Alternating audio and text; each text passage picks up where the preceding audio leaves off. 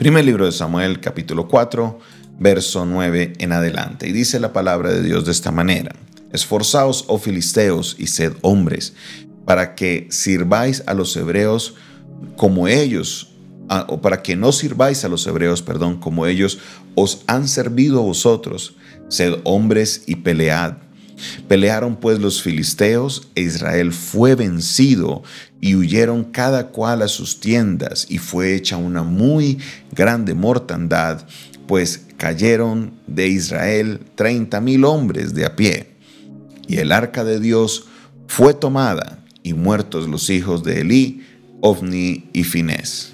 Y corriendo de batalla, un hombre de Benjamín, el mismo día Silo, rotos sus vestidos y tierra sobre su cabeza, y cuando llegó, he aquí que Elí estaba sentado en una silla vigilando junto al camino, porque su corazón estaba temblando por causa del arca de Dios. Llegado pues aquel hombre a la ciudad, y dadas las nuevas, toda la ciudad gritó. Cuando Elí oyó el estruendo de la gritería, dijo, ¿qué estruendo y alboroto es este?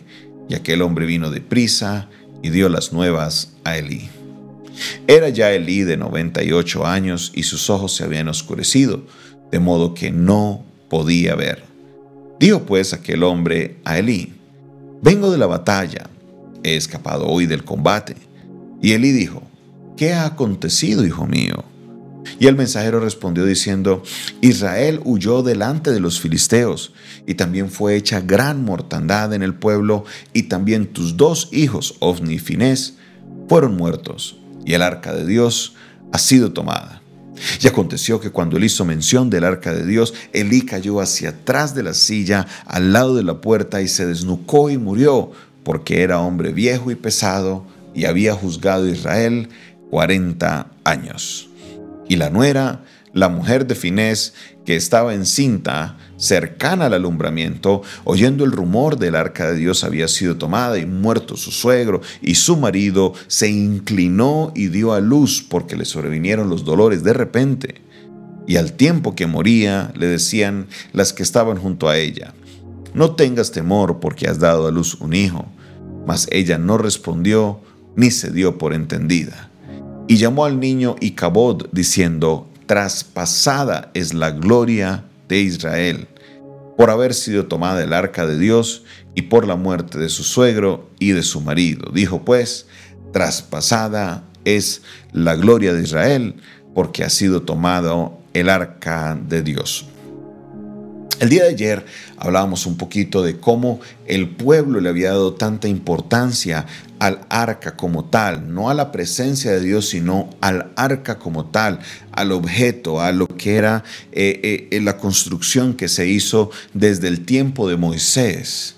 Y este, esto los llevó a ellos a una derrota. Dios quería enseñarles a ellos una lección que no es que ellos tuvieran el arca, sino que ellos debían preocuparse por la gloria de Dios, por la presencia de Dios. Es más buscar al Dios que mandó hacer el arca y no preocuparse tanto por el arca. En esta hora queremos analizar la segunda parte de este texto. Y es que cuando ellos van, resulta que pierden la batalla, salen heridos y los filisteos se llevan el arca de Dios. Esto causa una conmoción fuertísima en el pueblo porque para ellos este arca era importantísima. Note que Elí, el sacerdote, estaba nervioso por el tema del arca. Él estaba vigilando, estaba pendiente porque en cualquier momento llegaban noticias de qué iba a pasar en la batalla con los filisteos. Tremenda escena porque él no dice el texto que estaba pendiente de sus hijos. No dice que estaba pendiente de si Israel ganaba la batalla, no estaba nervioso, era por el arca. El arca para ellos era lo más preciado que tenían porque en la mente de ellos, mientras el arca estuviera con ellos, Dios estaba con ellos. Y en el texto lo que vemos es que Elí le llevan la noticia de que mueren sus dos hijos y eso a él no lo, lo, afecta tanto a como se da cuenta de que el arca había sido tomada. Este arca ha sido tomada y esto causa un problema grande, grande, grande para él, porque ese era el punto, era, él era guarda de, esa, de ese arca. Él era quien estaba encargado de ese arca y él permitió que se la llevaran para ganar la batalla y resulta que se quedaron sin la batalla porque la perdieron y sin el arca. Automáticamente él por su peso se va para atrás, queda desnucado y muere él también el mismo día que muere Ovni y Finés. También su nuera estaba en embarazo y estando en embarazo se afecta a ella. ¿Por qué? Porque traspasada fue la gloria de Dios. Pasó a otro pueblo, a los filisteos, y le coloca el nombre a su hijo Icabod, marcando ese evento tan importante. Y Cabot no tiene que ver con su esposo. Y Cabot no tiene que ver con que el mismo día murió su suegro y su marido. No, y Cabot tiene que ver con que la gloria de Dios fue traspasada a otro pueblo. En este momento se ve lo importante que era para ellos el arca como simbología de la gloria de Dios. Pero quiero que veamos algo, porque el arca tenía ciertas especificaciones, no podía ser tocada por una persona que no fuera sacerdote, había que transportarla de cierta manera diferente, pero ¿sabe qué pasa?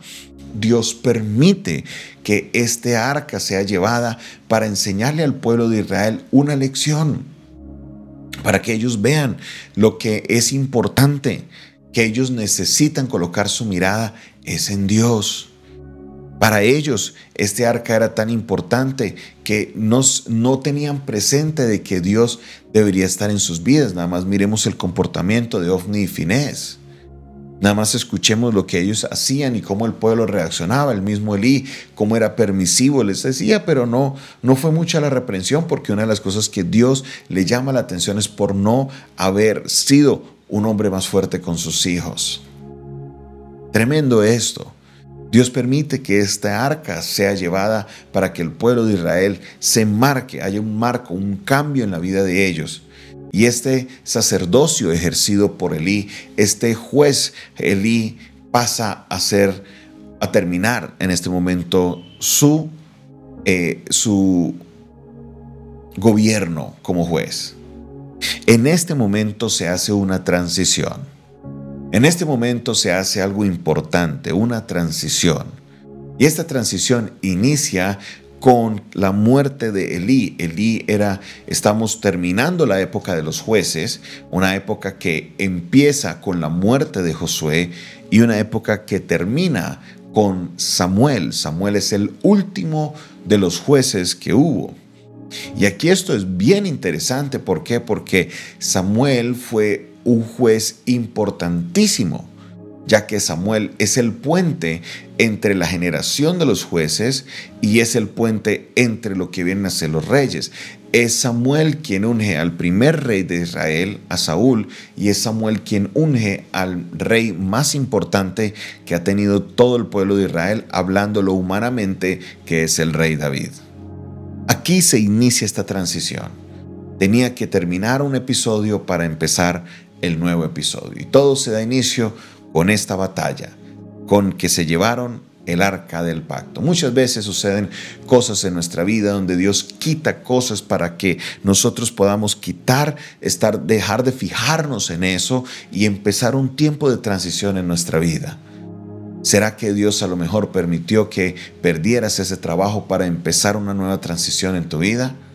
¿Será que a lo mejor Dios permitió que pasaras esta crisis económica para echar a rodar un plan nuevo de algo que Él quiere hacer en tu vida? Hoy quiero decirte, mi hermano y mi hermana, no tengas temor de los momentos tumultuosos en nuestra vida, porque por lo general son tiempos de transición y no son tiempos de transición para cosas que sean peores, no, son para cosas grandes y cosas mayores que Dios va a hacer en tu vida. Aquí empieza un nuevo juez el juez Samuel, un gran profeta que habló, predicó la palabra que Dios había puesto en su corazón. Así que mi hermano, no tengas temor de aquellos momentos difíciles. Así sea algo tan importante como el arca del pacto, ¿sabe qué? Dios traerá una transición sobre tu vida y te llevará a algo mejor. Padre Celestial, en el nombre de Jesús te damos gracias por tu palabra. Gracias Dios porque en este momento nos hablas y nos permite recibir este alimento que tienes para nosotros el día de hoy. Te damos gracias por las situaciones difíciles que a veces tenemos que pasar porque tú Señor siempre te glorificas, porque tú Señor siempre haces algo grande en nuestra vida. Te alabo, exalto tu santo nombre Señor y te bendigo y te entregamos este tiempo Señor en tus manos. Gracias, muchísimas gracias. En el nombre de Jesús. Amén y amén. Esta fue una producción del Departamento de Comunicaciones del Centro de Fe y Esperanza, la Iglesia de los Altares, un consejo oportuno en un momento de crisis. Se despide de ustedes su pastor y amigo Jonathan Castañeda, quien les invita para que ustedes continúen compartiendo estos audios y así podamos llevar el mensaje del Evangelio hasta lo último de la tierra. Dios te bendiga, Dios te guarde.